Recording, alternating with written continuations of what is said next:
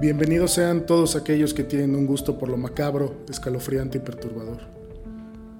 Esto es para ustedes y para quienes a altas horas de la noche no se atreven a cerrar los ojos. También para los que escuchan voces y ruidos debajo de sus camas o dentro de sus armarios. Cada semana, desde las profundidades de Reddit, les traeré relatos que los aterrorizarán dentro y fuera de sus sueños. Quédense conmigo y tal vez juntos podamos calmar a las voces que viven detrás de la pared o dentro de sus cabezas. Algunas historias pueden contener descripciones gráficas de violencia y lenguaje explícito. Se aconseja discreción. Suscríbanse en Apple Podcast, Spotify o en su plataforma preferida. Soy Mauricio Lechuga y esto es Postmortem.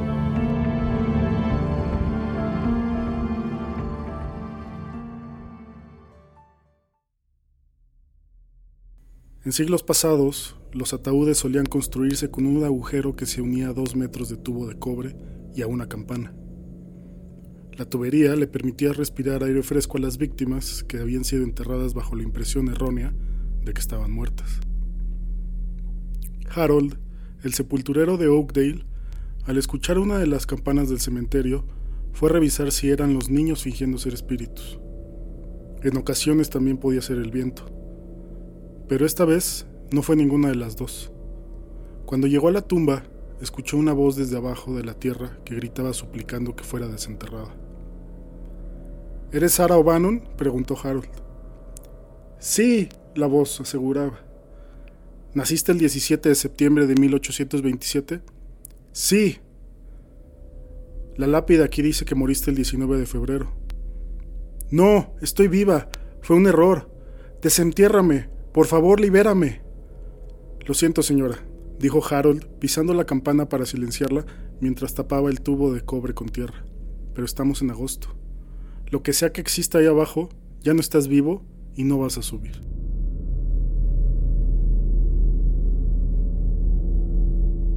En Berlín, después de la Segunda Guerra Mundial, el dinero escaseaba, la comida era poca y parecía que toda la ciudad se estaba muriendo de hambre.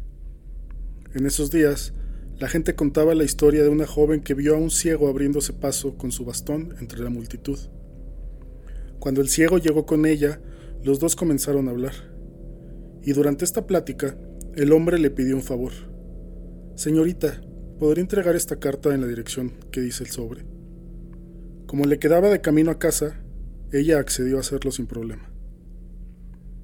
Cuando comenzó a caminar, se dio la vuelta para ver si el ciego necesitaba algo más, pero lo vio corriendo a través de la gente sin sus gafas o su bastón blanco. Fue rápidamente a la policía, quienes fueron a visitar la dirección del sobre, y lo que encontraron fue que se vendían montones de carne humana a los hambrientos. Pero, ¿qué había dentro del sobre? Era una nota que decía, esta es la última que te envío hoy.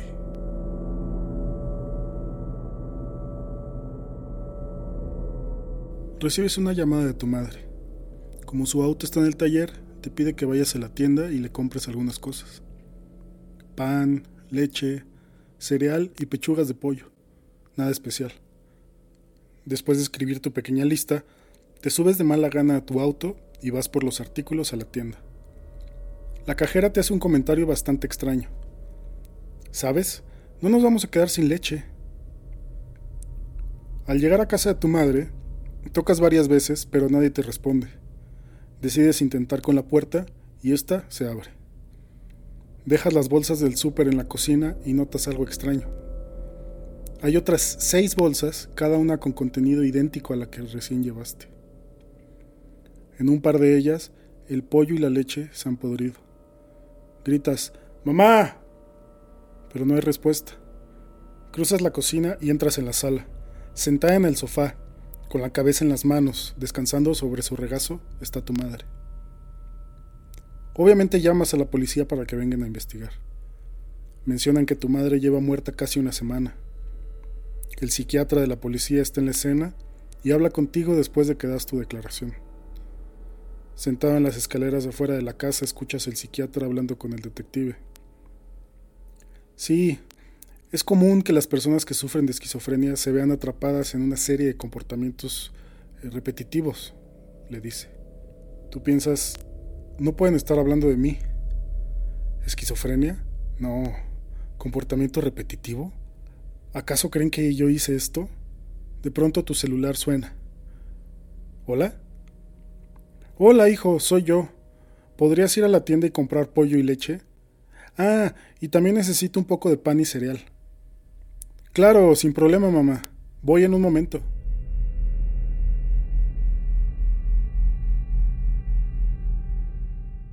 Es de noche cuando escuchas. Papi, tuve un mal sueño. Parpadeas y te levantas sobre tu cama. El despertador ilumina de rojo la oscuridad. Son las 3.23 de la noche.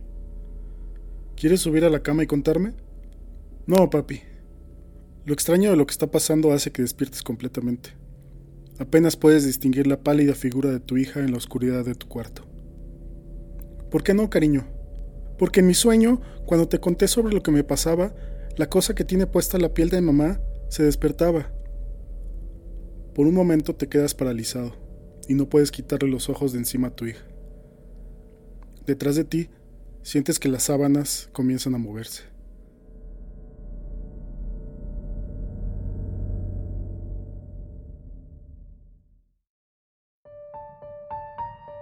Las ligas a las publicaciones originales las puedes encontrar en la descripción de este episodio.